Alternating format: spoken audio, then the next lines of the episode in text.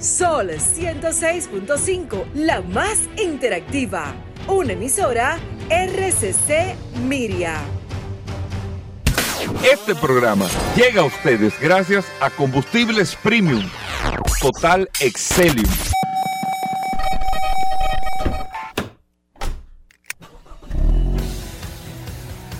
Bienvenidos al programa número uno de movilidad en la República Dominicana.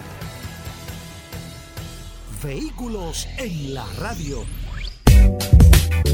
Bien amigos y bienvenidos a Vehículos en la Radio. Lunes arrancamos esta semana ya después de estos días de lluvia con tantas noticias, tantas informaciones, muchas cosas importantes en el día de hoy en lo que tiene que ver con la movilidad en este espacio Vehículos en la Radio, agradeciéndole a ustedes siempre la sintonía con nosotros después del sol de la mañana y hasta la una de la tarde. Mi nombre es Hugo Vera, es un placer, un honor estar compartiendo con ustedes en el día de hoy todas las informaciones, todo lo, lo que tiene que ver con este maravilloso mundo de la movilidad y muchos temas importantes que tenemos para ustedes en el día de hoy. Agradecer a nuestros amigos siempre del WhatsApp este fin de semana, de todos los fines de semana, eh, uno dice lo mismo, pero la verdad es que siempre muy activos en el 829-630-1990, 829-630-1990 es el WhatsApp de Vehículos en la Radio donde usted puede interactuar con nosotros, compartir, escribir, tener todas las noticias, las informaciones eh, que usted eh, necesite saber o que usted quiera compartir con nosotros, lo puede hacer a, a través del WhatsApp. 829-630-1990. Paul Manzueta que tiene en las manos el WhatsApp. Paul. Gracias Hugo, gracias como siempre. Hoy es lunes, hay muchas cosas, Paul. Claro que sí, de compartir contigo todos los días en este programa Vehículos en la Radio. Hoy es lunes 17 de julio. Gracias a todos por la sintonía. Inicio de semana, una semana sumamente interesante, lleno de noticias, informaciones, novedades, curiosidades, gastronomía, cine y algo más en este programa Vehículos en la radio. Asimismo, muchas cosas en el día de hoy, Paul. Miren, eh, tenemos unos temas, pero no podemos dejar al inicio del programa eh, hablar un poco de esta situación de este fin de semana, de la cantidad de accidentes y las personas que perdieron la vida eh, por accidente de tránsito en el territorio nacional. Y si nos vamos dando cuenta, el, el reflejo, ayer Accidente RD subía un video de una persona en estado de aparentemente eh, eh, bajo los efectos del alcohol en una, en una carretera, no me acuerdo cuál era el tramo de la carretera que estaba tomando, en una guaguita de esta, una, eh, una, furgonetica cerrada de trabajo, pero venía en una, en una, parecía que una loma en bajada. Y tú veías haciendo zigzag eh, al paso, frenaba esto, lo otro. Y ese era, creo que, o sea, es parte pero oigan este escenario, oigan este escenario. Eso es parte de una radiografía que si tú te pones a ver eh, la cantidad de situaciones que pasan, eh, los accidentes que ocurren, y te da, vas para atrás para las causas de los accidentes, te das cuenta que hay un factor de comportamiento importante. No es que estamos descubriendo el agua tibia, pero importante en todo esto. Qué bueno que nosotros lo, lo entendamos y lo sepamos, independientemente de muchas cosas que hay que hacer. Pero hay un tema de comportamiento fundamental. Paul, venía ese, ese, ese, eh, esa guaguita, venía la persona que venía en el carro de atrás filmándolo, tomando la curva, pero como que iba para un lado y para otro. Y como que frenaba, parece, era de día. Eh, eh, pero aparentemente pero lo grande es que venía un motorista entonces al lado, que se, como para tratar de orientarlo, pero con una cerveza en la mano. Y se dio dos tragos. yo me río. No, no, nosotros no estamos riendo. Entonces tú te das cuenta de la qué, ¿Tú estás tomando? ¿Estás borracho? Oye, bro. Del comportamiento, viejo. El comportamiento que tenemos que entenderlo. Y yo voy a hacer, y estoy haciendo este comentario para que entendamos muchas cosas sobre nosotros mismos, el comportamiento y sobre lo que se está haciendo, porque yo me siento, y lo digo sinceramente, sumamente orgulloso de lo que se está haciendo porque son los pasos reales para cambiar esta situación. Reales. No son anuncios, no son vallas, no son publicidades que nos han atacado año y año y año y año con la buena intención del mundo, porque todo el mundo que ha hecho lo posible con el tema de los accidentes, la situación, lo ha hecho todo con la mejor, a mí no me cabe la menor duda, ¿eh? el sector público, el sector privado, con la mejor intención del mundo de ayudar. Pero si eso no va de la mano con acciones concretas, que es lo que nosotros no queremos aceptar, nosotros tenemos un cáncer y nosotros lo que queremos es un té. Y el cáncer es con una quimio y con operaciones y con recuperaciones y con cambios y con tiempo.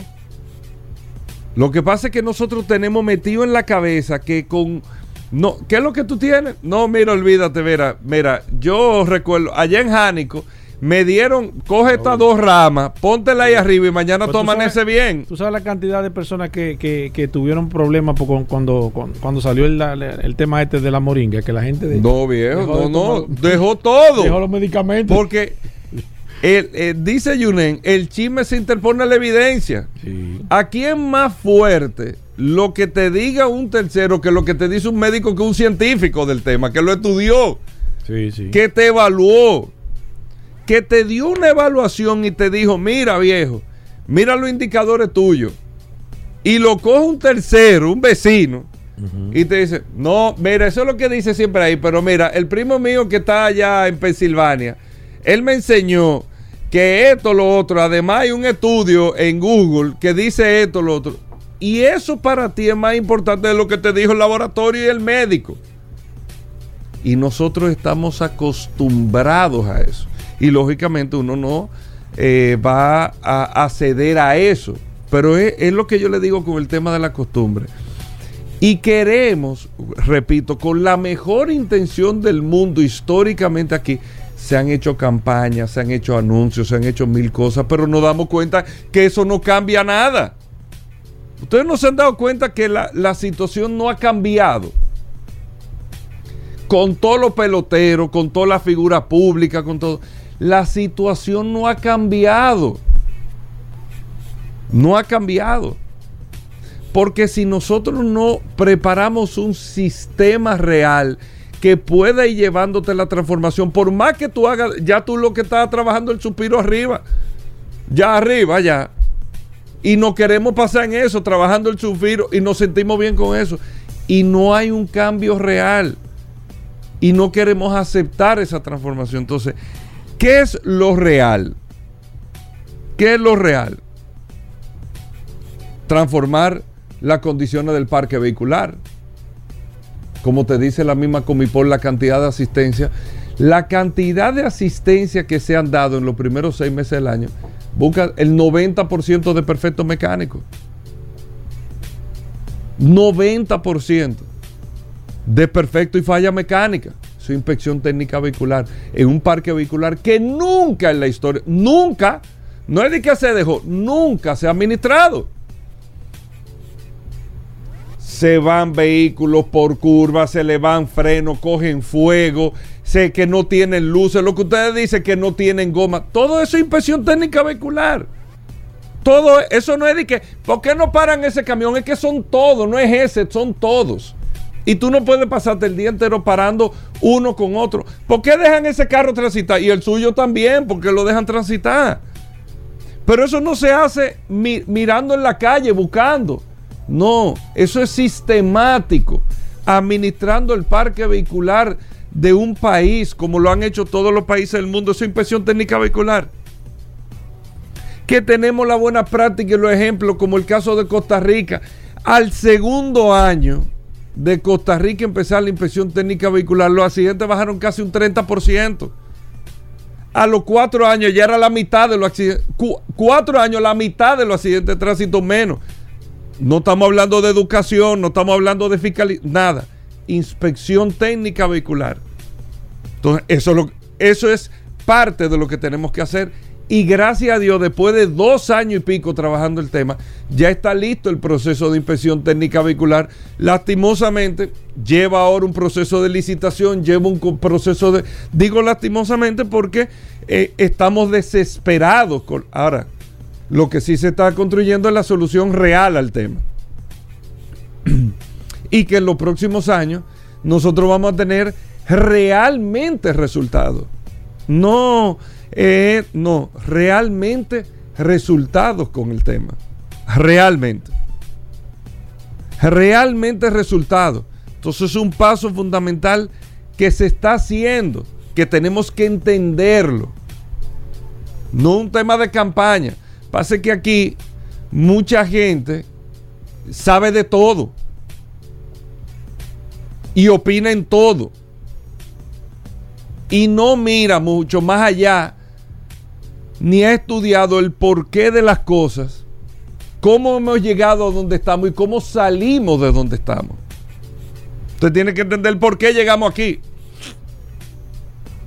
Sea, usted tiene que saber por qué hablamos español en este país. O sea, usted tiene que entender eso para entonces saber cómo ha sido la evolución de nuestra cultura. Pero si usted no entiende eso, eh, ahí empieza la gran dificultad. Entonces, eso es base fundamental número dos. Los conductores. Por eso estamos trabajando el proceso licencia por punto, como dice la ley. Y eso va a obligar a que la gente vuelva a las aulas a reeducarse con el tema de los puntos. Y que las sanciones, como se ha demostrado aquí en muchos países del mundo, bueno, yo violé la ley, eh, eh, cometió una infracción de un altísimo riesgo, nada, paga una multa. Perdón, paga una multa. No va mucho más allá. Va ahora, no pago la multa, pierdo puntos. Hay puntos que tengo que ir a educarme para recuperarlos.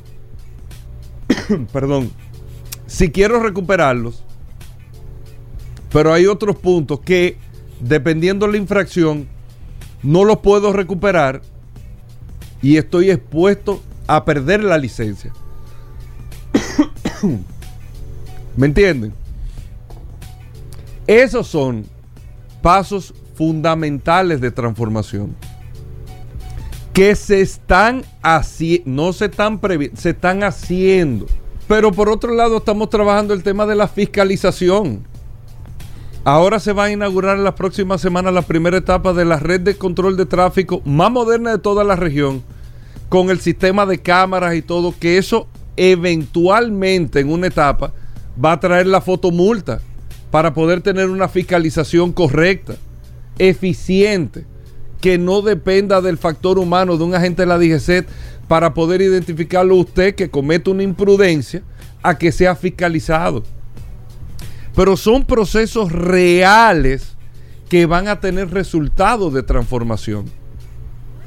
Lo que nosotros tenemos que entender, número uno, el proceso. Número dos, del por qué el problema que estamos teniendo tan serio. Y número tres, que somos parte de eso. Que eso es lo que no, que somos parte de eso. Yo creo que, creo, aquí se ha trabajado mucho en el país, históricamente, los gobiernos, los gobiernos siempre han trabajado el tema de transporte, cada uno con un enfoque lo ha trabajado. Pero creo casi seguro que más allá de soluciones viales, trabajar sistemáticamente el tema del tránsito nunca se había hecho en la República Dominicana como se está haciendo, para poner un ejemplo. Y trabajando el tema de la seguridad vial como se está haciendo, no se había hecho, que es importante, porque eso nos da un proceso de evolución real y de entendimiento de que tenemos un problema y de que estamos buscando una solución a ese problema, de lo cuales todos formamos parte. Y cuando yo enfatizo y le digo que todos formamos parte, Porque es que aquí queremos las soluciones para todo el mundo, menos para mí. A mí déjame igual como yo estoy. Y así no hay forma de poder tener un resultado. No hay forma de poder tener un resultado. Pero bueno, ya vamos a ir viendo las soluciones, los resultados, perdón, de todo esto que se ha venido trabajando y vamos a empezar a entender el proceso histórico que estamos viviendo de cambio y transformación en esta materia. Vamos a hacer una breve pausa. Tenemos muchas cosas en el día de hoy. No se muevan. Gracias a todos por la sintonía. Bien y de vuelta en Vehículos en la Radio. Gracias a todos por la sintonía. Paul Mansueto, hoy es lunes. bueno. Necesitamos temas, Bueno. información. ¿Viste que se está fabricando Bueno. la camioneta ya? La, Sí, sí, sí. eh, sí. ¿Cómo se llama la de La Cybertruck. la Cybertruck de Tesla, que ya entró en línea de producción. ¿Se sabe cuánto va a costar esa camioneta? Eh, no, no, no, no. Muchas cosas que todavía yo entiendo que no están, no sé, Claras, sí, que no están claras. Principalmente el diseño. Porque recuerda que el diseño que pero yo- ya se está fabricando. el diseño que ellos habían presentado fue vetado por la NHTSA por un Por el tema, tema de, de seguridad. de seguridad. Entonces, me imagino que tienen que haberle hecho algún tipo de modificación. No se ha visto, no, se No, ha- yo no he visto imágenes, ¿no? ni imágenes. eh, d- Dice que entra en producción, pero no entiendo realmente. Yo creo que hay muchas cosas ahí que no se están, no se está diciendo la verdad o no se está hablando con la claridad. Porque no es posible que un vehículo entre en producción y no, no, no se haya visto ni siquiera un bosqueo de, de lo que va a hacer. Y lo que ha salido hasta el momento, que el Osmo salió de que, que con un cristal, esa no es el vehículo de manera definitiva porque no se permite. Pero ya se está línea. fabricando. Sí, ellos dicen que se está fabricando. Yo creo que ahí hay, hay informaciones que no son Que no están 100%, claras. No, que no están claras, que no son 100%, 100% ciertas a nivel general. Recuerden que Tesla pasado mañana va a reportar, para los que llevan eh, eh, datos sobre la empresa, 19 de julio va a reportar ingresos o, o, eh, beneficios o pérdidas. Y es un dato interesante porque se está esperando con mucha ansia por dos razones simples. Primero, eh, Tesla aumentó significativamente la entrega de vehículos eh, durante este último trimestre de este o segundo trimestre de este año 2023 y, a- y aparte de eso entonces se está esperando a ver cuál serían en realidad los beneficios que va a tener la empresa con la reducción de los precios que ha tenido a nivel general porque Sí, porque una cosa es que haya incrementado las ventas. Está pero vendiendo no más, pero está necesariamente- menos. no- no aunque ellos dicen que todavía eh, ellos están por encima de un 20% de beneficio, que yo me lo encuentro Eso es mucho. exageradamente mucho para primero para hacer un vehículo y segundo para hacer un vehículo eléctrico cuando los costos operacionales son muy altos, pero vamos a ver, porque esta semana vamos a estar dándole seguimiento a Bueno, ver. ahí, ahí ¿Qué están la gente del primero que me Claro. está diciendo Hugo, pero siempre cuando está en el bloque la- el saludo a la gente. Sí, un WhatsApp. A los que se conectan. Esta vez muy entretenido hablando con nuestros amigos del WhatsApp con el 829 630 1990 829 630 que es el WhatsApp de este programa Vehículo en la Radio. La información que diste, Hugo Vera, cayó como anillo al dedo porque muchas personas eh, tienen que eh, darse cuenta de que hay un trabajo que se está haciendo. Yo siempre le digo a las personas Que está marcando los cimientos, Usted las no bases edificio, reales. Usted no ve un edificio como están haciendo las zapatas. La zapata está enterrada. Después luego que usted va a ver el edificio, pero usted no comienza a ver el edificio y luego ve la zapata. Lamentablemente es el proceso. No, y tú Entonces, ves el edificio, pero tú no lo entiendes No, todavía. no, y que tú no hasta sabes- que está pintado y todo. ese edificio, bueno, Acrópolis, para las personas que lo saben o que tuvieron presente, señores, ese, ellos hicieron un hoyo para abajo, casi igual del tamaño que está para arriba. Fueron como 10 pisos o 8 pisos que, que hicieron No, no para abajo. Sí, sí, fue, fue eh, o sea, yo recuerdo que eso fue impresionante porque esa gente picaron hacia abajo una cantidad impresionante y luego entonces al cabo de los meses fue que se comenzó a ver el edificio cuando estaba ya a nivel de la tierra, Sí. pero ya había una estructura marcada para poder soportar el tamaño del edificio y eso es más o menos para que la gente entienda cómo es que va eh, funcionando. Bueno, pero muchas cosas interesantes en el día de hoy, Paul. Bueno, vamos con informaciones que tenemos. Gracias, Hugo. Mira, tengo un par de informaciones interesantísimas para comenzar esta semana. Y esta, y esta investigación que acabo de hacer, de manera particular, tiene mucho que ver con una llamada que hizo un oyente el, miércoles pasado, voy a decir que el próximo miércoles, el miércoles pasado, al segmento de Félix Correa. Y me llamó mucho la atención en este caso porque ese oyente le, le, hizo, le, hizo una pregunta a Félix Correa sobre si había eh, comunicación entre las compañías de seguro para verificar si las si había una persona que había que tiene un historial largo o tedioso o peligroso en la forma de manejar con el tema de los seguros. Y me sorprendió mucho la respuesta que le dio Félix Correa. Félix le dijo que no, que no había, no se habían entrelazado las informaciones. Y, no me y yo me pregunto cómo a esta altura del juego puede ser que una persona eh, cometa una infracción en una compañía de seguro, ya sea del índole que sea, o sea una persona promiscua tener accidentes, se vaya a otra compañía y comience de cero. Eso para mí es eh, algo incomprendible como está la tecnología en estos momentos. O sea, yo entiendo que tiene que haber una red entre las compañías de seguro que pueda fiscalizar en caso de que una persona eh, tenga un manejo no apropiado o sea un riesgo para y debe haber una comunicación para que esa persona de manera particular primero no se exponga a riesgo a las compañías de seguro a que pues, tengan que pagar quizás un excedente por el mal manejo de una persona y que también esa persona no pueda tener un seguro y que por ende no pueda manejar en las calles. Porque imagínese una persona que sea propensa a chocar dos tres veces al año, comienza a andar en compañía, compañía de seguro, con 20 o 30 compañías va a durar 10, eh, 20 años manejando. Entonces, realmente eso es complicado. Eh, de verdad no entiendo cómo eso no se ha hecho en estos momentos.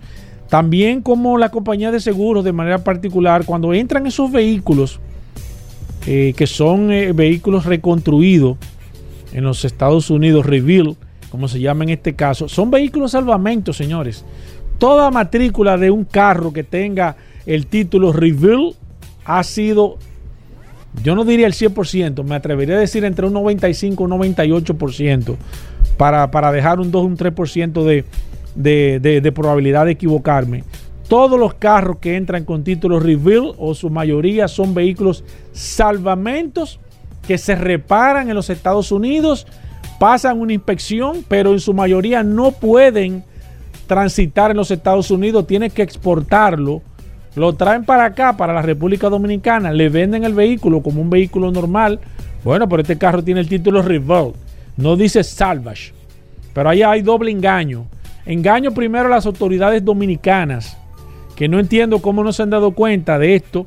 Nosotros nos hemos hecho eco de esta situación que son vehículos salvamentos. ¿Y por qué le decimos que son vehículos salvamentos? Porque inmediatamente usted le tira un Carfax ahí te sale automáticamente que el carro fue un salvage y el vehículo eh, se restauró allá, se reparó o supuestamente, entre comillas, tiene algunos daños menores, en algunos casos daños mayores, pero se repara. Solamente son vehículos en su mayoría para exportar. Viene aquí, entonces hay un triple engaño. Dije un doble, pero hay un triple engaño. Primero, engañan al consumidor. Se engaña al consumidor porque le venden un vehículo eh, no que no pueda transitar, porque quizás la palabra, voy a ser muy drástico, eh, hablando de, de, no poder transitar un vehículo, pero sí un vehículo que tiene condiciones especiales. Entonces debe de informarse a la persona, decir, mire señor, señora, señorita, don, jefe, como usted quiera, este vehículo tiene unas condiciones especiales porque tuvo algún tipo de situación en los Estados Unidos pero está en buenas condiciones o se hizo una reparación de primera. Lo que vamos a hacer que si ese vehículo cuesta 500 mil pesos en condiciones normales, sin ningún tipo de choque, como este vehículo fue comprado mucho más barato, porque usted lo compró mucho más barato, evidentemente usted le, le rebaja el precio. Pero no, se le vende al mismo precio que está el mercado, en el mercado. Que sea la persona que investigue, que se dé cuenta si ese vehículo fue chocado o no, que no entiendo cómo hay que hacer negocio, porque aquí la gente hace negocio a ver si el que compra el vehículo, si se da cuenta que lo voy a engañar o no. Esa es la actitud que tenemos, o que tiene la mayoría. Voy a vender el vehículo callado, o con un Carfax falsificado, truqueado.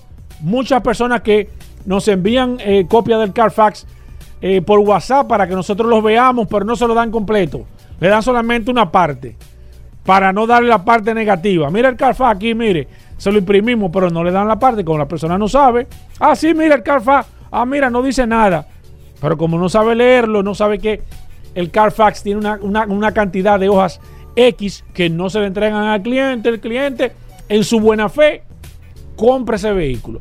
Nosotros le hemos dicho aquí que siempre es bueno cuando usted va a hacer una inversión que usted le haga una verificación, una tasación en un organismo externo. No tiene que ser con Vladimir, con Roberto, no, con quien usted quiera, pero que no esté ligado al dealer o al vendedor de manera particular para que usted compruebe si las mías son originales, si ese carro no fue chocado, si fue chocado, qué tipo de choque tiene.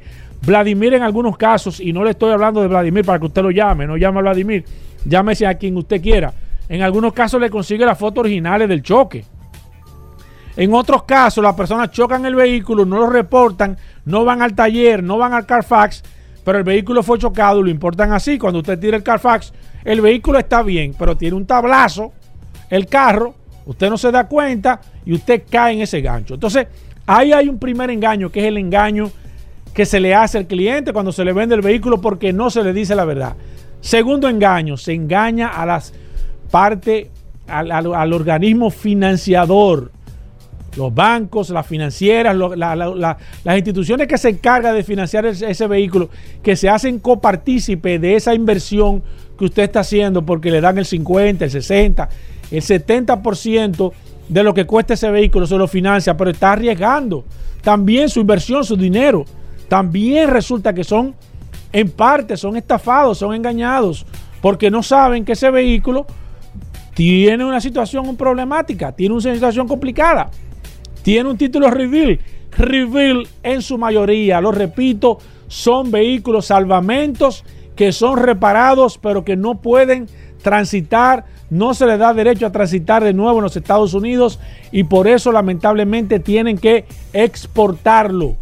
Por eso ustedes ven que viene aquí el vehículo, que aquí usted... Y ahí entonces, tercer eh, persona que resulta estafada, los seguros. Los seguros, porque el seguro hace le, toma, le, saca un seguro full porque ese carro 2020, 2021 está en excelentes condiciones, pero mentira, mentira, como dice la gente. Mentira, ese vehículo es reveal, ese vehículo es salvage, ese vehículo no se puede asegurar al 100% porque fue descargado en los Estados Unidos. Entonces, aquí hay un entramado lamentable con esta situación que debe de, de ponerse de control. Es imposible quizás decirle a las autoridades que yo creo que, y nosotros lo hemos dicho, la Dirección General de, Aduanas debe de tomar carta sobre el asunto, sobre los vehículos reveal. Por eso es que están entrando los salvamentos. Nosotros mismos nos preguntábamos, pero ¿y cómo es que están entrando los vehículos salvamentos si está prohibido por ley? Señor, aquí siempre se le busca la forma de, engañar y de buscar una, una, alternativa para poder salirse con la suya. ¿Qué hicieron? Bueno, lo hacemos, lo reparamos allá, Sale el título reveal, no sale el título clean, no sale el título limpio, sale reveal y como dice reveal, no está prohibido reveal, pero es un vehículo salvage. Entonces la aduana lo deja pasar. Cuando usted tira el Carfax, ahí está el vehículo eh, eh, salvage. Ah, bueno, que se reparó, que, que, se hizo una inspección, pero ese vehículo fue un salvamento, ese vehículo fue comprado mucho más barato en la mayoría de los casos. Entonces aquí hay un entramado, lamentablemente, que las personas le buscan una alternativa. ¿Dónde está la debilidad? Para buscar la forma de beneficiarse y de al final estamos lamentablemente eh, eh, eh, trabajando en perjuicio del sector de vehículos, engañando al consumidor, engañando a las instituciones que nos ayudan a vender los vehículos con los financiamientos engañando al final al seguro, señores. Lamentablemente con esta situación es difícil. Verifique el seguro de su carro. Si su carro dice reveal es posible que su carro sea un salvamento.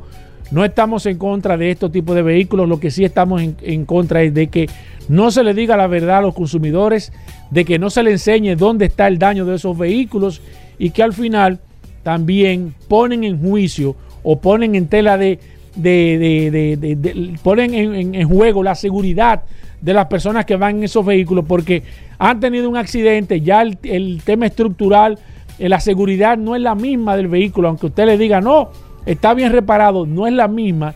Y al final todos, salvo el que vendió el vehículo, que se pasó de vivo, que es el beneficiado, salimos perdiendo. Bueno, ahí está Paul Mazueta. Hoy, eh, recuerden amigos oyentes, vamos a tener a nivel hermoso, eh, nuestros amigos de Accidentes RD, siempre que nos traen una panorámica de la semana completa.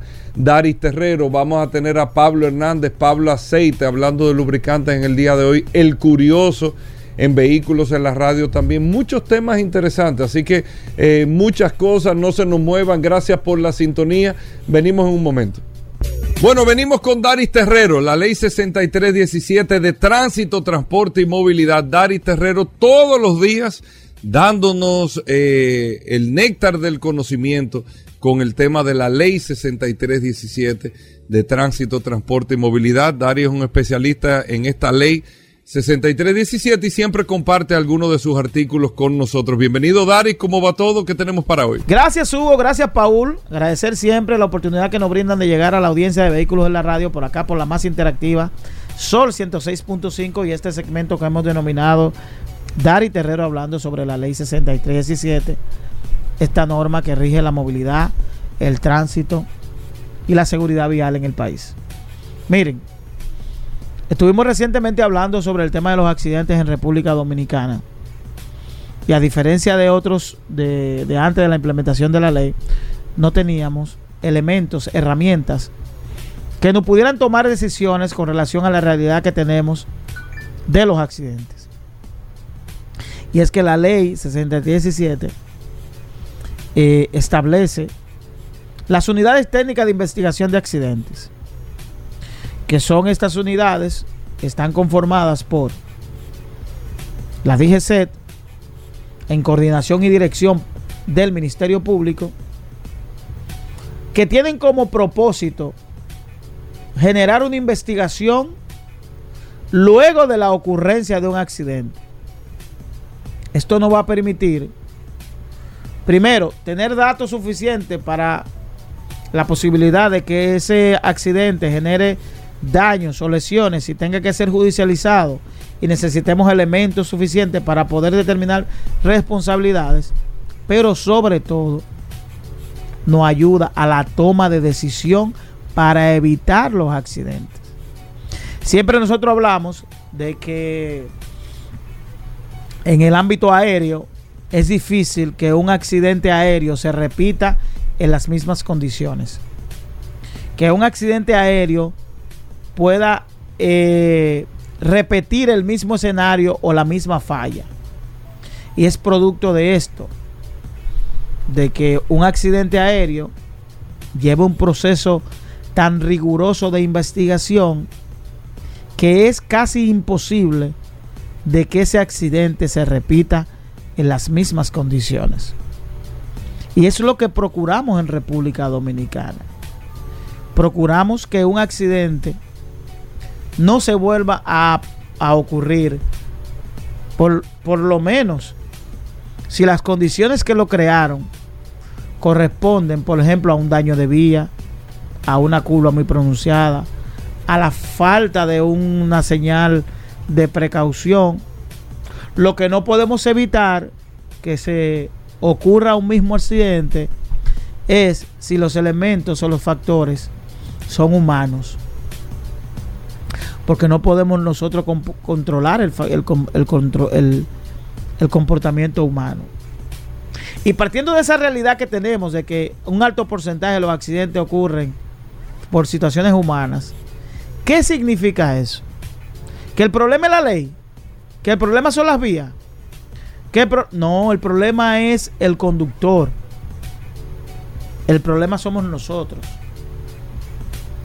que no importa la cantidad de implementaciones que se hagan a través de la ley, sino si no adoptamos nosotros frente a las vías un comportamiento más responsable. Hablo de transitar en vía contraria. Hablo de la violación de semáforos, que es una de las causas principales de accidentes. Hablo del exceso de velocidad. Hablo del consumo de bebidas o sustancias controladas conduciendo. Hablo de todos esos elementos. Porque aquí hablamos permanentemente del sistema, del sistema de consecuencias. Pero la ley tiene un sistema de consecuencias. Pero nosotros hemos demostrado que no le tenemos temor al sistema de consecuencias de República Dominicana. En ningún ámbito. En ningún ámbito. Y ya se hace cultura la manera de conducir en República Dominicana porque nos hemos convertido en una sociedad sumamente agresiva en las vías. esta sociedad, incluso al punto de que hay conductores que ven un rebase como una agresión. Usted le rebasa a un ciudadano y ese ciudadano entiende que usted lo está agrediendo.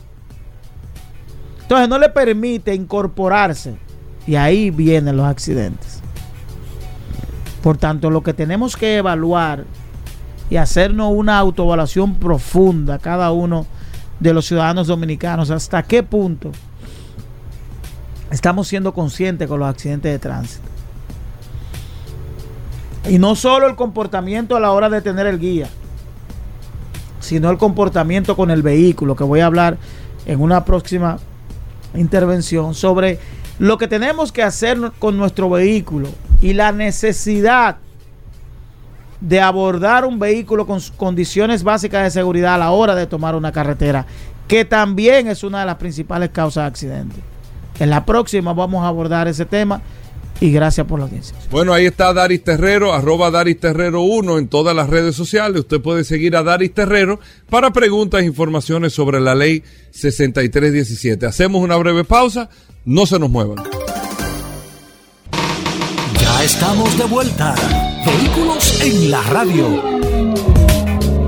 Bueno, de vuelta en vehículos en la radio. Más adelante viene Pablo Hernández. sí, vamos a hablar de lubricantes. Muchas inquietudes, principalmente con las transmisiones, Bobera. La gente está y dándole mucho seguimiento a qué lubricante, que anteriormente Pero nadie preguntaba eso. Nadie preguntaba eso y lo hemos explicado mil veces. A la mayoría de transmisiones no se les cambia el aceite. Sí, sí. Son sellados, pero siempre está como esa inquietud. Dicen que el calor aquí, que Sí, se- sí, sí, sí. aquí hace mucho calor. Pero en Estados Unidos ahora mismo hay Hay zonas que están mucho, son mucho más calientes. 40 y aquí. pico de grados Sí, sí, sí, claro. la temperatura. Es cierto. O sea, eh, nosotros creemos que, que- que vivimos con calor, pero hay muchos sitios, y digo Estados Unidos para no hablar de otros países que están más calientes todavía, y la verdad con esto de la temperatura también, pero bueno, eh, muchas cosas interesantes. Gracias a nuestro amigo del WhatsApp siempre por los feedback y los comentarios que recibimos ahora. Y decirle, Paul, y a nuestro amigo oyente, la gente aunque uno no lo crea de Ripley, eh, la gente se resiste. Digo, aunque uno no lo crea, no. Es normal que la gente se resista a los cambios, que yo me resista eh, a un cambio. una Eso es normal.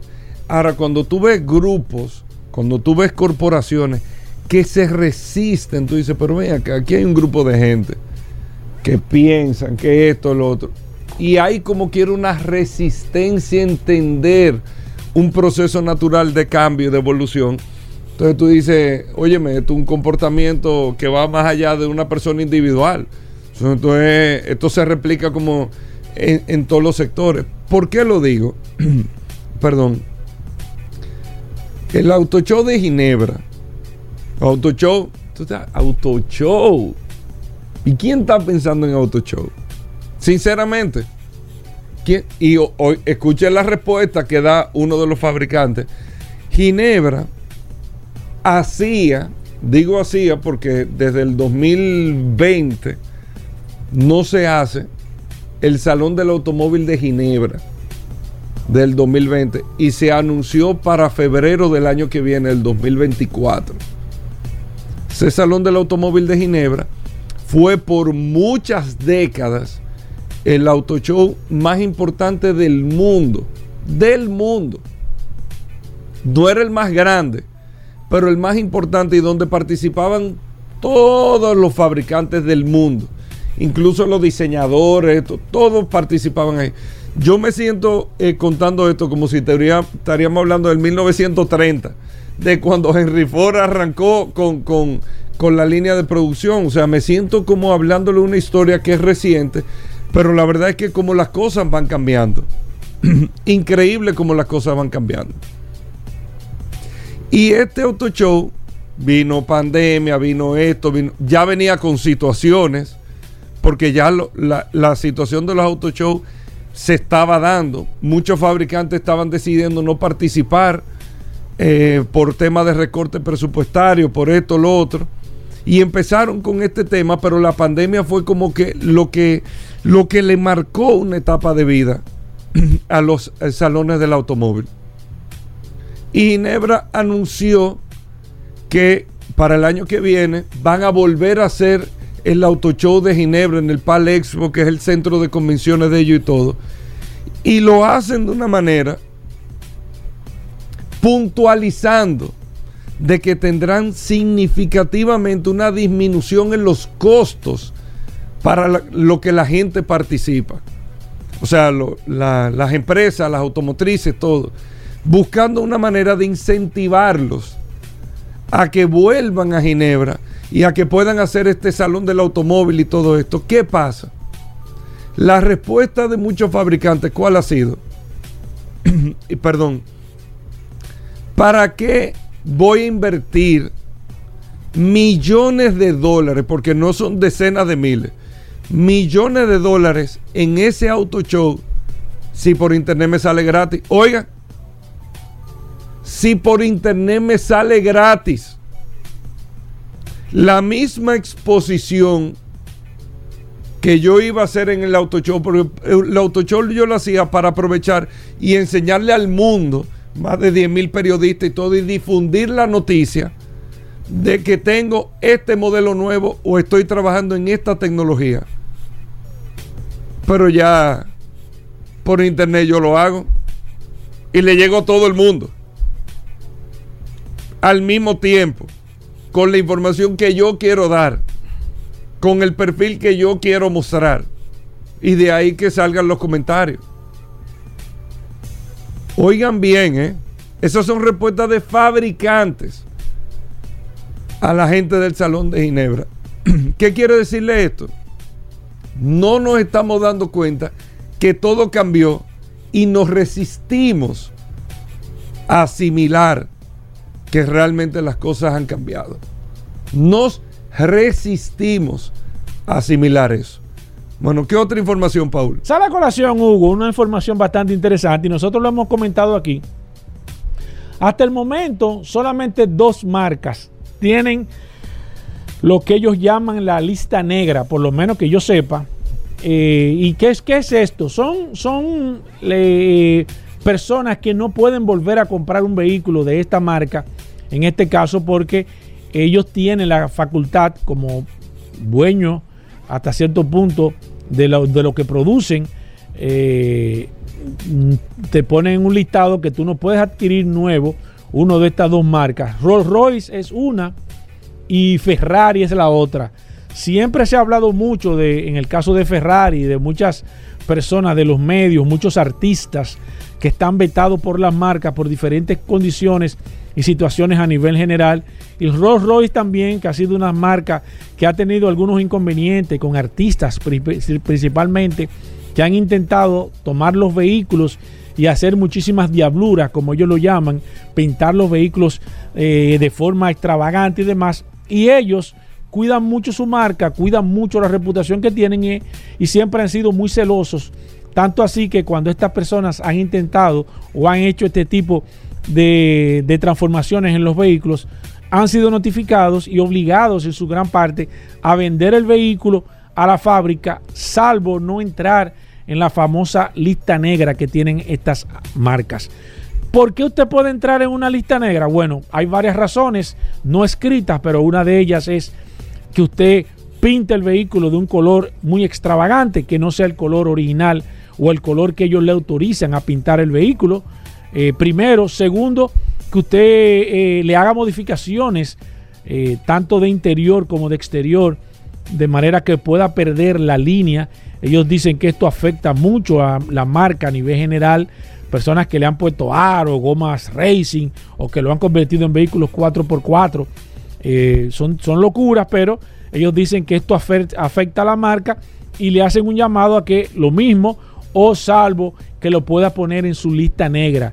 ¿Qué es la lista negra? Bueno, usted no puede volver a comprar un vehículo nuevo de esas marcas, no le dan autorización y algunos modelos de manera particular que ellos han tenido de manera exclusiva que solamente se lo pueden vender a algunas personas que ya están previamente depuradas. Otra de las condiciones es que usted especule con uno de sus vehículos, por ejemplo, si usted compra un Rolls Royce el Spectro, eh, usted hace una inversión y luego a los dos o tres meses después que le entregan el vehículo, usted lo quiere vender mucho más caro porque son modelos únicos, eh, modelos de edición limitada, por ejemplo, en el caso de Ferrari con, con el Enzo, el, el, Ferrari Enzo, por ejemplo, que usted solamente hicieron 299 unidades, que usted compre una para especular, para usted hacer negocio con la marca, eso lo hace que usted caiga en este listado de la lista negra, como se llama, de las marcas. Eh, yo espero que, o no conozco de ningún dominicano que esté en el listado, eh, pero sé que en el caso de, de, Enzo, y aquí hay un Enzo Ferrari, eh, habría que depurarlo muy bien para usted poder adquirir. Creo que en, en ese, en, ese modelo específico, específico habría, habría que tener o haber comprado tres modelos Ferrari a la casa de manera particular para usted poder eh, calificar, usted pueda ser el beneficiario de una de estas marcas. Aquí hay un Enzo Ferrari en la República Dominicana, un carro que está evaluado, que tengo mucho casualmente que no lo veo, por encima del millón de euros. Todos estos vehículos vinieron con una numeración de manera específica para ser previamente eh, eh, localizados.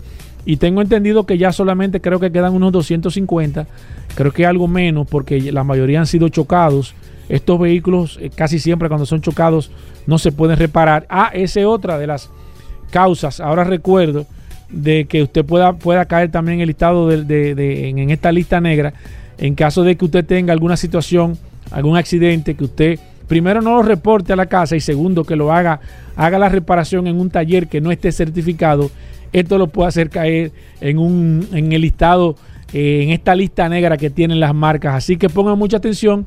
Si usted ha comprado uno de estos vehículos o tiene intención, tenga cuidado de no caer en uno de estos errores que lo pueden hacer caer en esta lista negra que tienen estas marcas. Bueno, ahí está. Vamos a hacer una breve pausa. Paul, hmm. muchas cosas. Bueno. Venimos de inmediato. Paul, Dari, Pablo. Mira, realmente me hicieron un preámbulo, tanto tú como Dari, del tema de los accidentes. Y precisamente quiero seguir en esa misma línea porque sí hubo una alza este fin de semana, ya es tendencia en muchos medios de comunicación, que ocurrieron muchas situaciones de fatalidades en accidentes de tránsito.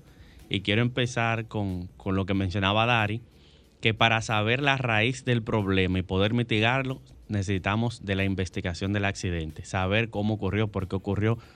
Muchos de esos accidentes son por el factor humano, lo hemos reiterado en muchísimas ocasiones, exceso de velocidad, conducción bajo el efecto del alcohol, eh, temas de imprudencia en general, pero para certificarlo se necesita hacer una investigación del accidente, como bien decía Dari.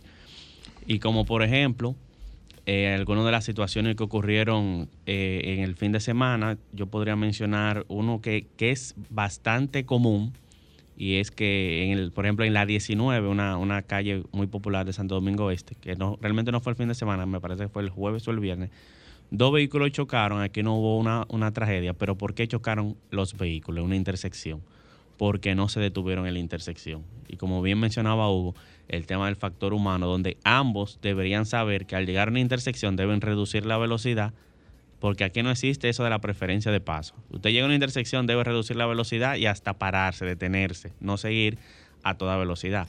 Entonces, ¿qué, ¿qué, tenemos que hacer en esta situación cuando el factor humano no entiende por la buena?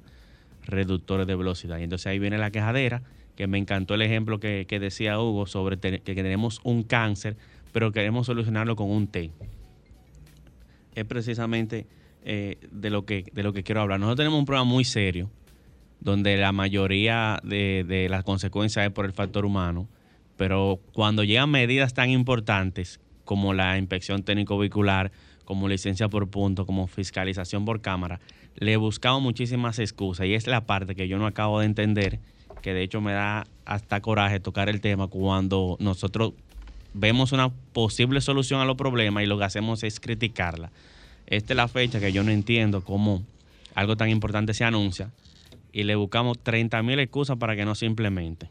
Aún así vamos a hablar, a ver si lo entienden mejor, en este caso de licencia por punto. ¿De qué se trata? ¿Qué es licencia por punto? Miren, licencia por punto consiste en otorgarle al conductor 20 puntos en la licencia, los cuales podrá perder a medida que comete infracciones de tránsito. Pero estas infracciones de tránsito tienen diferentes puntuaciones según la, norma que viole. Pero el objetivo principal de, de licencia por punto es prevenir, educar y en última instancia sancionar. Prevenir accidentes de tránsito producto de la de las imprudencia. eh, educar, que el ciudadano entienda que debe respetar la norma de tránsito y en última instancia sancionar. Entonces, ¿cómo funcionará esto? Por ejemplo, pasarse un semáforo en rojo podría costarle 5 puntos de la licencia. Es decir, si usted tiene 20 puntos, se pasa un semáforo en rojo, le van a quedar 15. Y podemos seguir con otros ejemplos, como parquearse en lugares prohibidos, 3 puntos. Conducción bajo los efectos de droga o sustancia controlada, 8 puntos. No llevar consigo la licencia de conducir o permiso de aprendizaje, 3 puntos. Falsificar la licencia equivale a la suspensión inmediata de, la, de, la, de su permiso de, de su licencia. Violar la señal de tránsito, el ejemplo que pusimos ahorita de la 19 con Club de Leones. Violar la señal de pares, 5 puntos. Conducción temeraria o descuidada, que también es lo que mencionaba Hugo en el ejemplo de, de la persona que iba en zigzagueo en la, en la, en la autopista, 10 puntos. No utilizar el casco protector tanto para motociclista como para ciclista, 5 puntos. Carreras clandestinas, 10 puntos. Y actos prohibidos, el ejemplo que tengo aquí no está como raro. El acto prohibido, 3 puntos. El ejemplo que tengo aquí es, por ejemplo, tener relaciones dentro del vehículo. Un ejemplo medio extraño, pero relaciones de eso. No, eso no, se- eso no se hace dentro del vehículo. No, ¿verdad? Sigue, Entonces, tres puntos. si sigue, Aníbal, sigue. Entonces, lo más importante, Paul, de todo esto, y mi querido Hugo y demás, es que es sumamente sencillo no perder los puntos de la licencia. Para esas personas que están criticando que simplemente eh, esta, este- esta metodología tan interesante de la licencia por puntos, le tengo un mensaje bastante claro y directo.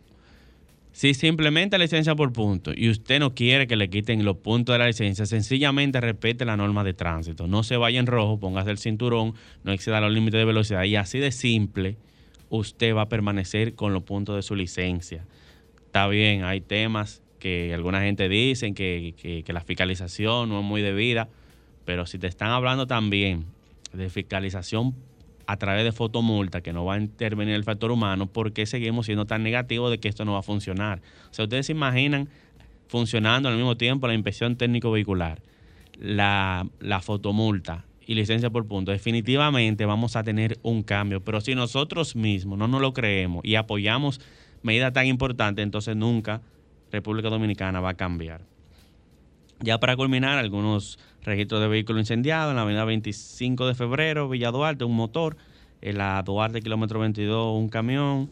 En la Orlando Martínez con Carmen de Mendoza.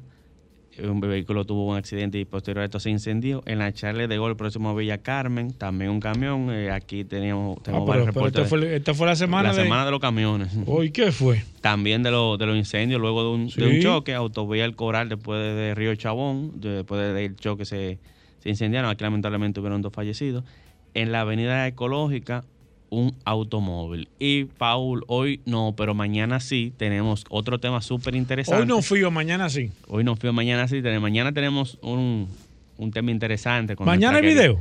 Mañana hay video. Ah, ¿lo cambiaste para los martes? Lo cambié para los martes, pero solo ¿O solo de esta, semana? Porque mañana tenemos... Porque te lo pidieron, que, que le estaba haciendo un hoyo. Sí, sí. Además de eso, tenemos eh, un tema súper interesante con nuestra querida Soy la Luna, donde vamos a hablar de la violencia del tránsito en su programa en vivo. Entonces, ese cortecito lo publicamos para lo que entonces nos consumen por las redes. Bien. Donde trataremos el tema de la violencia del tránsito desde el punto de vista de nuestra queridísima psicóloga Soy la Luna. Oye, excelente, Aníbal. La gente que quiera ponerse en contacto contigo. Pueden hacerlo a través de las redes sociales, Instagram, Facebook, Twitter, a través de accidentes, rayita bajo RD y nuestra cuenta alterna accidentes.rd. Bueno, ahí está Aníbal Hermoso. Te seguimos a través de Accidentes RD. Accidentes RD. Hacemos una breve pausa. No se muevan. Ya estamos de vuelta. Vehículos en la radio. Bueno, de vuelta en Vehículos en la Radio. Gracias a todos por la sintonía, por estar con nosotros compartiendo. Paul Manzueta, bienvenido al programa, el hombre del WhatsApp, el 829-630-1990.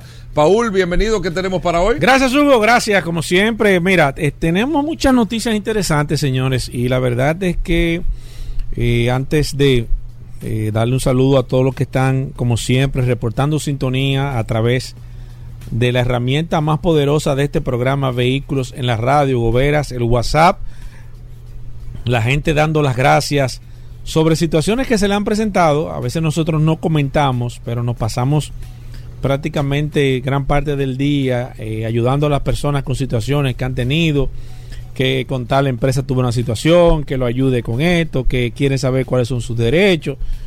Y esa es la parte más importante la utilidad que tiene el WhatsApp de vehículos en la radio. No es un WhatsApp como tienen otra empresa, que usted lo que tiene, no, no, no, no, no. Esto es una herramienta que este programa y el maestro Hugo ha puesto a su disposición para que usted tenga una herramienta útil en sus manos. Si usted quiere saber, ah, mira qué lubricante, aquí ah, le decimos qué lubricante utiliza su vehículo, las gomas, cualquier cosa, si, si es relativo a su vehículo, usted tiene el WhatsApp en sus manos. Mira, nosotros hablamos aquí, Hugo Veras, y hemos estado siempre eh, comentando diferentes tipos de, de factores del sector. A veces uno sale en las noticias y yo mismo me sorprendo. Porque a veces uno comenta las cosas aquí. A veces la gente cree que uno está en contra del sector, que uno simplemente lo que está opinando, tratando de hacer. Cuando nosotros hablamos de algo aquí en este programa Vehículo en Radio es porque tenemos si no tenemos. La base. Sí, exacto. Tenemos la base y tenemos el concreto y, la zapata y todo. Pero nosotros no hacemos ningún comentario si no tenemos por lo menos lo, más importante que, como dice Hugo, que es el esquema. Por no, no, no es hacer daño. Cuando nosotros hablamos aquí hace una vez, una vez, y voy a hacer un paréntesis con el tema de la garantía de los vehículos, con esa garantía que le venden eh, nosotros siempre le decimos, lea bien, busque, busque una, asesoría, llámese a Félix Pujol, porque nosotros recibimos muchas denuncias con situaciones que no están claras. No, no, no decimos a nivel general que, es... No es que la gente esté equivocado, no, sino que... Sino que usted tiene que cuidarse, porque hay cosas que no están claras ahí. Cerré ese paréntesis. Hoy será una noticia, Goberas, y es que el valor de las marcas, el valor real de las marcas de los vehículos está decayendo. El valor global. el valor global de las marcas de los vehículos. 7 mil millones de dólares perdieron en el año 2021 las marcas de vehículos. Y cuando yo leo esta noticia, cuando yo leo esta noticia, nosotros hemos hablado aquí de que Hace años nosotros comentamos aquí que las marcas iban a perder el valor. Yo es cierto. Me sorprende. Usted lo dijo, Paulo. No, se ha dicho aquí, tú lo has dicho, lo hemos comentado. Lo, dijiste, ¿verdad, lo hemos dicho, lo hemos comentado aquí en el programa. Van a dejar de ser preponderantes. Claro, es que no hay que ser un genio para usted darse cuenta. Y simplemente usted escuchar este programa todos los días y cuando usted escucha, usted tiene un, una, un usted tiene el conocimiento general para usted poder evaluar a largo, a largo plazo qué va a pasar. Y nosotros nos hemos aquí, lo hemos dicho en varias ocasiones. Cuando yo leo esta noticia, digo, bueno, para mí no es una sorpresa porque nosotros lo hemos comentado.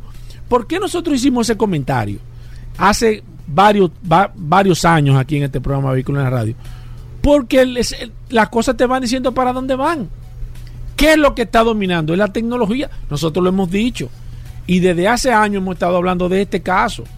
¿Por qué las, marcas de vehículos van a perder valor?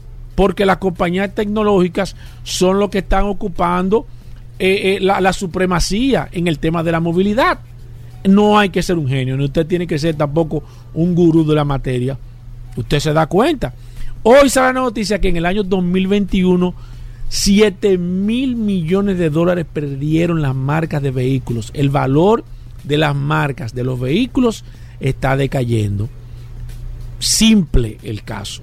Porque las marcas van a pasar a un segundo plano de preponderancia, de importancia, van a perder la hegemonía. Usted se ha dado cuenta y lo ha visto. Mira, ahí está el, el tema del, del, del, del, del CarPlay. Señores, eso está, eh, eh, eso está en boga ahora mismo. El CarPlay va a tener ahora mismo una cantidad de, de información, va a tener una, una parte sumamente importante en el manejo de su vehículo, en la forma de usted conducir, en los datos que usted va a obtener, o sea, en todo lo que usted va a hacer. Y el CarPlay viene previa- previamente preinstalado ya en su vehículo. ¿Y quién va a manejar ese, ese- quién maneja el CarPlay?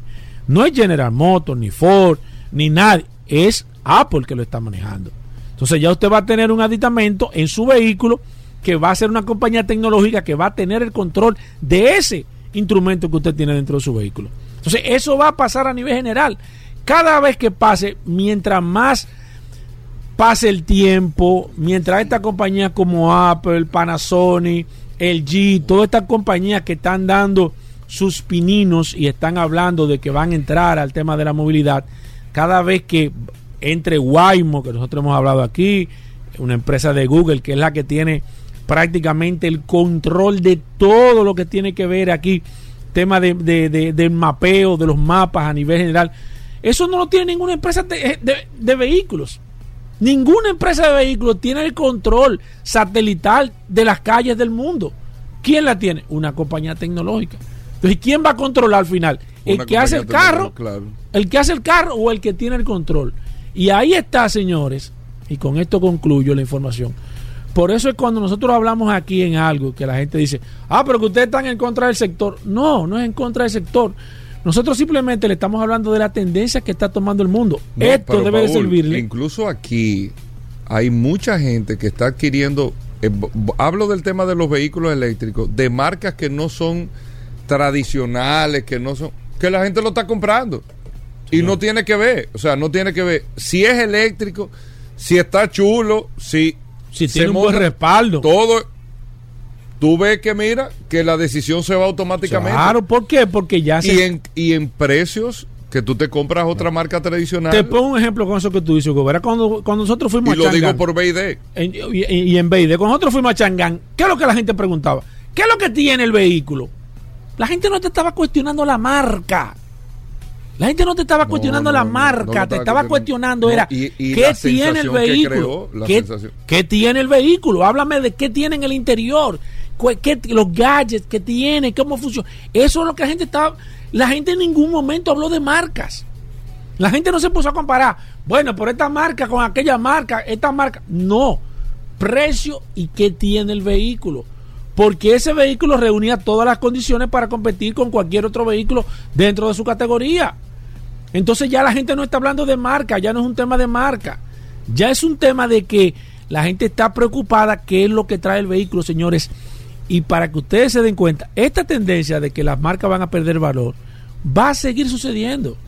Van a seguir perdiendo valor las marcas porque van a perder el protagonismo en el tema de la movilidad. Sí. Lo van a perder, lo va, eso no es que lo digo yo, que lo es que no, es que el mundo te está diciendo que era para allá que van las cosas. Cuando las compañías tecnológicas toman el control real de los vehículos, que falta poco para eso, entonces ellos van a hacer alianzas. Fíjense qué está haciendo Apple, qué está haciendo Alian- buscando alianza con Honda, con No, Hyundai, alianza con no. Hyundai, alianza no, ni siquiera alianza. Apple lo que está haciendo buscando quién es que le va Sí, a producir. Sí, está bien, pero vamos a decirlo de una forma pues, que se sienta bonita Al la final cosa. la marca es como la- las empresas que fabrican pantalones aquí, los jeans. Exacto. Ah, yo quiero hacer jean, Paul. Exacto. Ah, yo tengo una marca aquí en San Cristóbal, allí en tal sitio. Mira, dame esto ya. Exacto, entonces yo te suplo la tela, te suplo el hilo, te suplo que sé qué, y tú me pones la mano de obra y me cobras por la mano de obra. Pero al final, ¿quién es que Y está? yo lo quiero en este estilo, lo quiero así. Exacto. ¿Y quién es que está reluciendo al final? Es la marca de la persona que te dio, no es el, fue- no es el que lo hizo. Por eso que nosotros decimos que las marcas al final, ¿qué es lo que van a hacer? Hacer alianza con la compañía tecnológica. Fulano, que tú necesitas? ¿Qué hace NIO en China? NIO no tiene una fábrica, nosotros lo hemos dicho. NIO, que es el mayor fabricante de vehículos eléctricos, la competencia de Tesla en China, no fabrica un vehículo. No fabrica un vehículo. ¿Qué es lo que él hace? Va a diferentes fábricas. Mira, yo tengo este carro. Cotízame. Yo quiero 100, 100 carros de esto. ¿Cuánto tú me lo haces con esto, esto y esto? Entonces, allá hay fábricas que se encargan de hacer el carro y le ponen la marca NIO. Entonces, ellos hacen el NIO fulano en un sitio, el NIO fulano en otro, el NIO fulano en otra. Simplemente negocio. Ellos no tienen una fábrica. Eso es lo que va a pasar y lo que se va a convertir. La compañía tradicional, eso es lo que va a pasar al final. Salvo, siempre hablamos de uno, dos o tres marcas que entendemos que son marcas que van a perdurar en el tiempo. Y nosotros hemos dicho, por una cantidad de marcas impresionante, van a tener que hacer un join o al final la tendencia es a desaparecer. Bueno, ahí está la información. Hay más noticias e informaciones.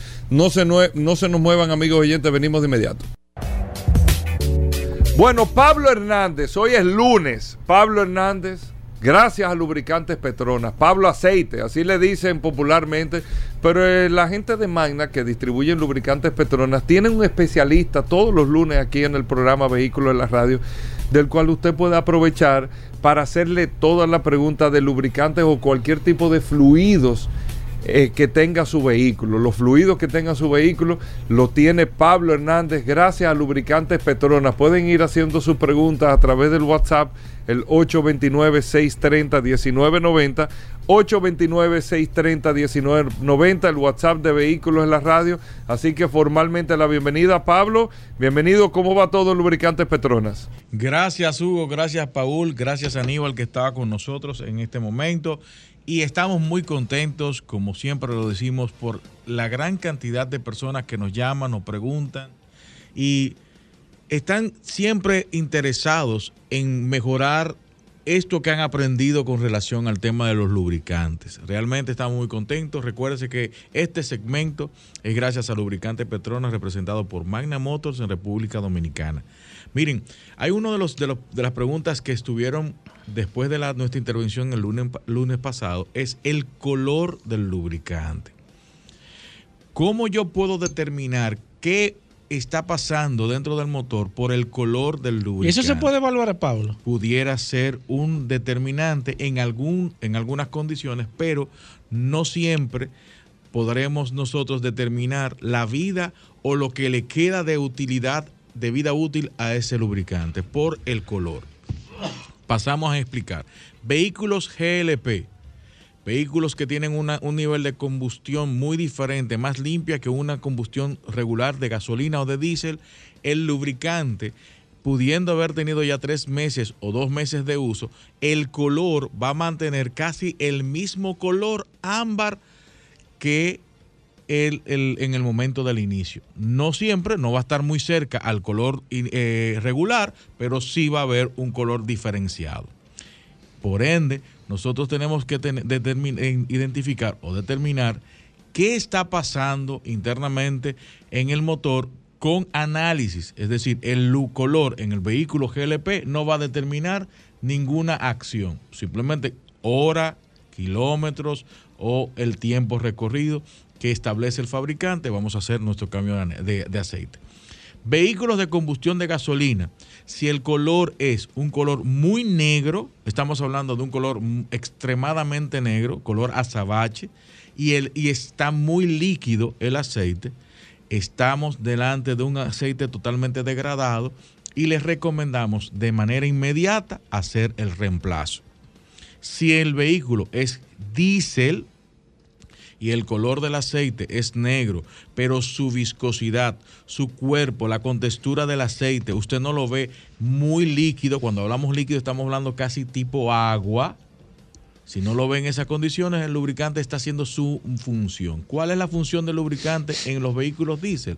Limpiar. Con los detergentes van a estar limpiando, igual que el vehículo de gasolina. El que usted vea el color negro no quiere decir que ¿Qué? el aceite esté degradado. Ahora, la condición física al momento de usted sacar la varilla y ver que el, aceite está muy líquido, puede ser la presencia de mu- exceso de combustible, puede estar un- un- un- delante de una presencia de que el aceite se haya degradado por las altas temperaturas y por haberse excedido del tiempo de mantenimiento. Todas estas cosas pueden ser determinadas de manera objetiva con el color, pero el color no le dice a usted la vida útil. Usted puede tomar estos tips y puede tomar acciones rápidas siempre y cuando haya cumplido con lo que acabamos de mencionar. Perfecto, abrimos las líneas 809-540-165, lunes, lunes de lubricantes. Aquí está Pablo Hernández, gra- gracias a Lubricantes Petronas.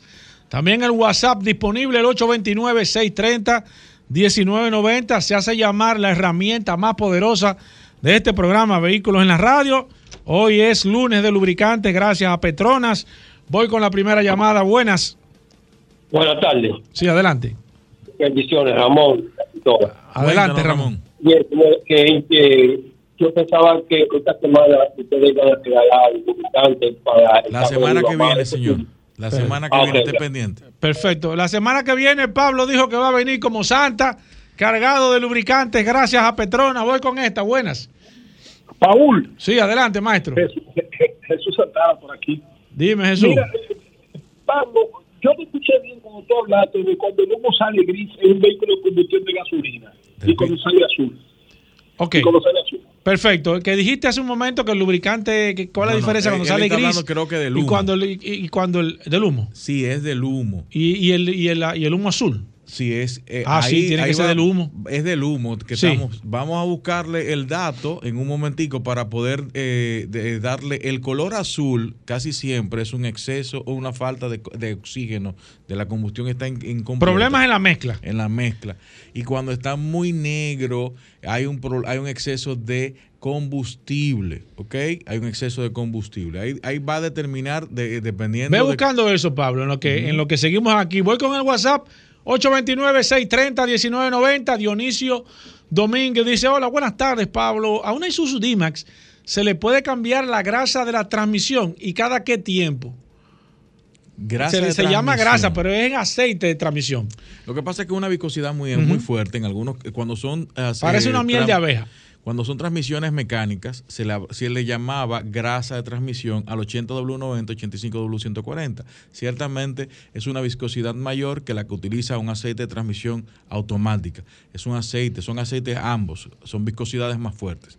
Ahora bien, ¿Qué va a pasar siempre y cuando sea una transmisión mecánica? Debe serse reemplazar por lo menos a los 60, 70 mil kilómetros, igual que el diferencial, pero los diferenciales se revisa y se tiene que también hacer su reemplazo por lo menos a los 75 mil kilómetros. Perfecto, voy con esta. Buenas.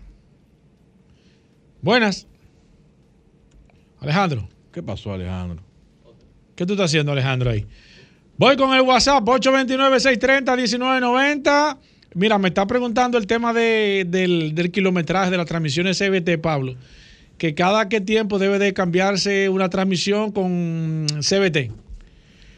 Va a depender mucho del tipo de, de mecánica o de la- del motor, o perdón, del fabricante de la transmisión, porque en algunos casos puede estar en el rango desde los 35 mil hasta 50 mil kilómetros para hacer el reemplazo. Ya. Perfecto. Eh, una transmisión mecánica, Pablo. ¿Lleva el mismo lubricante que una transmisión automática? ¿Cuál es la diferencia? ¿Con cuál, ¿Cuál se le da mantenimiento cada qué tiempo?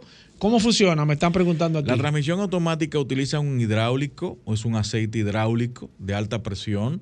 Las transmisiones mecánicas utilizan una, una tra- un aceite que es mul- multigrado, utilizan dos Son viscosidades. diferentes. Son viscosidades diferentes, son aplicaciones diferentes y va a funcionar de manera distinta igual que el mantenimiento. El mantenimiento de una transmisión mecánica va a estar entre 35, 40 mil, 60 mil kilómetros dependiendo del fabricante y las transmisiones automáticas, algunas están entre 60, 75 y 80 mil kilómetros, siempre y cuando hagan sus mantenimientos según los, los indicadores que establece el fabricante.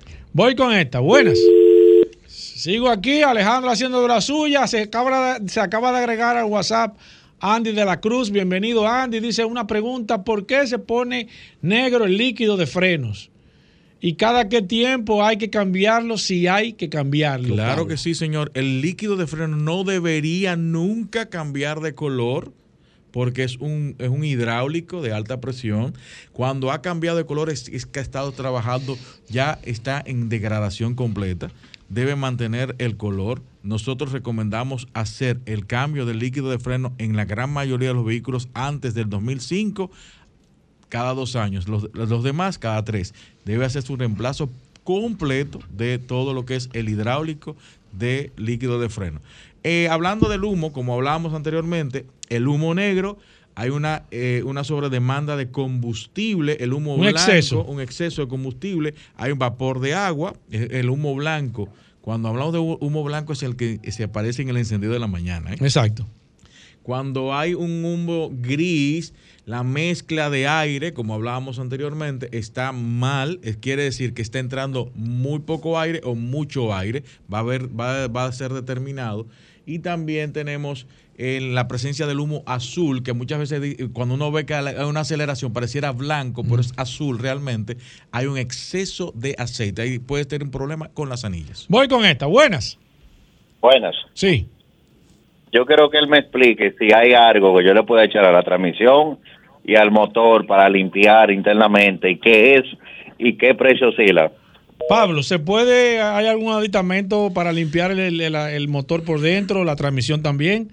Que si hay algo y si la tú sabes más o menos. transmisión no necesita limpieza, señor. La, la- la transmisión, si hay, si hay suciedad dentro de la transmisión, es por desgaste que hay en la transmisión. Y es muy peligroso el aditivar transmisiones porque puede crear una sobrepresión y puede crear unos, un problema con la sincronización de los cambios. Es decir, el la, la- la velocidad en que haga un cambio entre un cambio y otro. Por eso usted ve que hay unos, lo que uno dice, ay, está patinando, o me está dando un golpe puede pasar muchísimas de estas cosas. En el caso del motor, los lubricantes 100% sintéticos tienen los detergentes que simplifican esta parte que usted quiere hacer de limpiar. Ahora, usted quiere limpiar porque ustedes le dijeron que el motor está muy sucio.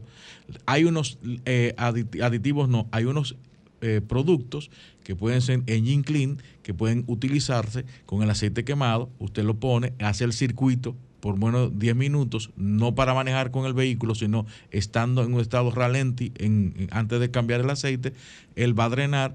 Muchas de estas cosas pueden ser perjudiciales en algunos casos si tienen combu- combustible, si son en base de diésel. Por eso busque aquellos que son recomendados quizás por los fabricantes o algunos centros autorizados para este tipo de cosas. Voy con esta. Buenas. Sigo aquí. Manuel Iriano dice: Hola Pablo, tengo una RAV4. Eh, ¿Qué aceite usa la transmisión? ¿Y cada qué tiempo debo de cambiarlo? Es 2018. de, eh, de la transmisión, hay una RAV4 que viene con transmisión CVT, ahí hay que identificar. Si es transmisión automática de seis cambios, usted puede utilizar un Derron 6 que cumpla con la normativa de Toyota TS4. TS4. ¿Y si es SBT? Si es CVT, transmisión CVT. Voy con esta. Buenas. Sí, buenas. Sí. Una pregunta clave. Yo me imagino que la han hecho muchas veces, pero. No importa, señor. Ahora, ahora es importante porque usted la está haciendo. Ok, perfecto, gracias. Un, un vehículo que trae este aceite de fábrica, ¿es recomendable cambiarlo por el tipo de temperatura que nosotros vivimos en el país? ¿O es mejor seguirle echando el que él lleva? Hay Pablo, vehículos copiaste. de procedencia. Gracias, señor. nosotros importa, hay, hay importadores que traen vehículos desde Estados Unidos cuya región eh, hay un rango de temperatura que man- está también establecido por el fabricante que por región la viscosidad se varía. ¿Cuándo variamos la viscosidad? Viscosidad en frío. Hay viscosidad de 0W. 20 o 0W o 0- o 0W30 en algunos, algunos vehículos, esa viscosidad de encendido es la que se varía. Cuando usted va al rango de temperatura en el manual, casi siempre los vehículos coreanos y japoneses, aquí en nuestra región, andan con una viscosidad diferenciada en, el, en lo que va adelante, en el antes del W, para establecer los rangos de trabajo aquí. En algunos casos, Toyota y Hyundai recomiendan, si es 0W20, 5W30. Miren que aquí estamos cambiando el 5W, el, el antes de la W y el que viene después. ¿Por qué? Porque son estos tres modelos o tres marcas que trabajan diferenciadas con una temperatura en Estados Unidos y otra en nuestro país. Corea, los vehículos coreanos, Hyundai y Kia y algunos modelos de Toyota. Perfecto, sigo aquí con el WhatsApp, dice aquí. eh, ah, ok, perfecto. Te voy a contestar en un momento a Diego, que me está haciendo una pregunta sobre, sobre los puntos de la licencia. Déjame tomar esta. Buenas. Sí, buenas. Sí. Eh, para un Chevrolet Tahoe 2010. Un el- Atajo 2010. Sí, el aceite, que siempre le mismo aceite, para preguntar si debe ser sintético o semisintético. Me han dicho eso algunos. 2010, Tajo. Sí, un Atajo 2010, aceite sintético o semisintético, Pablo.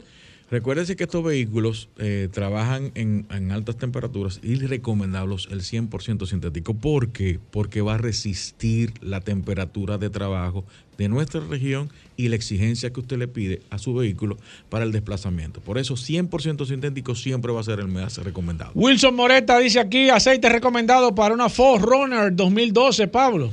5W30, señor. Voy con esta, buenas.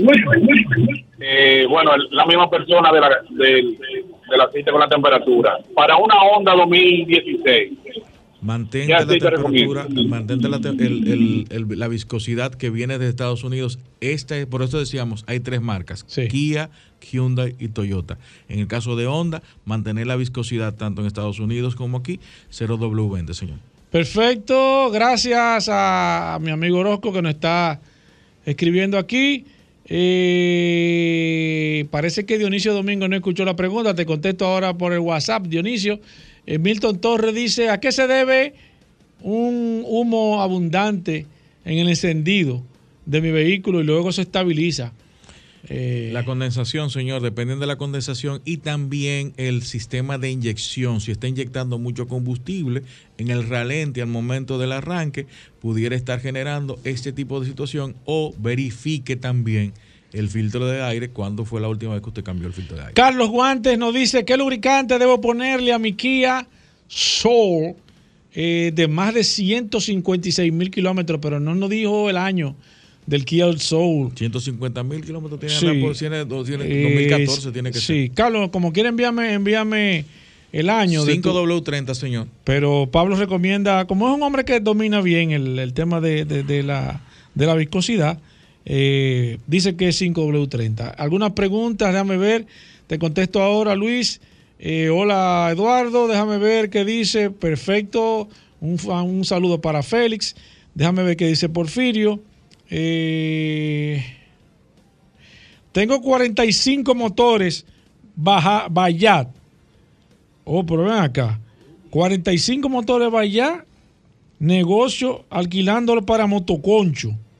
Y ese, oh, pero ese negocio, ¿y ese negocio existe? ¿Qué tipo de aceite tú me recomiendas? Oye, pero ese es Polivio Almonte. Polivio, pero tú tienes que hablarnos de ese negocio. Polivio. Y mándame un audio, Polivio, para que me explique un poco Bayash de... recomienda 20W50. Oye, pero eso tiene- Paso 2. Oh, pero mira. 20W50 es la viscosidad que recomienda Bayash para su motor y le recomendamos que sean litros. ¿Por qué? Porque usa, usa exactamente un litro. Si le pone un cuarto va a tener que completar con un poquito más. Tiene que ser un litro. ¿Dónde consigue Porfirio el lubricante Petrona, Pablo? Lubricante Petronas es representado por Magna Motos en República Dominicana y en este momento nosotros tenemos para la próxima semana aquí en Vehículos en la Radio vamos a estar regalando cinco cambios de aceite. Oiga, el aceite, no vamos, no, Sí. no el filtro, ¿eh? Exacto. Cinco Solamente el lubricante. No importa la cantidad de aceite que utilice su vehículo. Y acuérdese que le vamos a entregar el aceite. No, usted no va a ir a un centro de servicio, sino Le que le entregamos. aceite, usted va a llevarlo Exacto. donde usted está acostumbrado. Aparte de eso, una nevera, una neverita para este calor. ¿Cómo? Cinco neveritas ahí también. Incluida, o sea, Incluida. cinco cambios de aceite con cada uno con su nevera. Con su nevera. Y cinco, cinco gorras Trae oficiales también seis. de Petronas. Trae seis, trae seis. Trae Así seis que más. estén pendientes. Ahí está para mi amigo el curioso. Vamos a estar regalando ¿Cómo? este próximo lunes esto aquí en Vehículos aprenda. en la Radio para que él también venga bien a- open. Para que aprenda. Que el lubricante Petronas es representado por Magna Motors en TDC en la Monumental, Serviteca frente a la OIM, Cardaf en la zona oriental, Centro de Gomas Bello en Santiago y en La Vega, SP Automotriz en los kilómetros, Talleres Power Car, Autocraft en la Marginal de las Américas, Lubricentro Rochelle, que este sábado y domingo vamos a estar allá también haciendo grandes ofertas, grandes regalos en Lubricentro Rochelle en Higüey, lunes y martes en Soluciones Automotrices eh, ya en Bávaro. ¿Cómo? Prepárense. bien. Si usted está en Bávaro, guarde su mantenimiento Sí. y vaya el lunes martes, que van a estar ahí también nuestros amigos de, en de Petronas, ahí en Soluciones Automotrices en Bávaro, Comercial de Peña en la Rómulo Betancourt, Lester Team, Lester Autopark, ahí en la Euclide Morillo, Indy Plaza en la zona ori- oriental, en la Romana, la Rotonda y Centro de Gomas La Trini- Trinidad. Centro de Servicio Montilla en Bávaro, Centro Precision 4x4, también tenemos ofertas ahí. Y nuestros amigos de Lubri Plaza en el kilómetro 13 de la autopista Duarte. Gracias, Pablo. Señores, se acaba este programa Vehículos en la Radio. Gracias a ustedes por la sintonía. El lunes, después del sol de la mañana, comienza este de nuevo su programa. ¿Cómo el Vehículos. lunes? Mañana, Mañana martes. ¿Y por qué, de qué de que yo estoy? Yo estoy bien. eh. Es mañana martes, señores, así que lo dejamos con solo para mujeres. Combustibles Premium Total Excelium.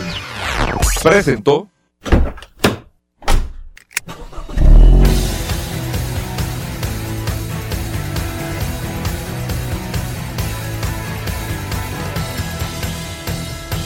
Vehículos en la radio.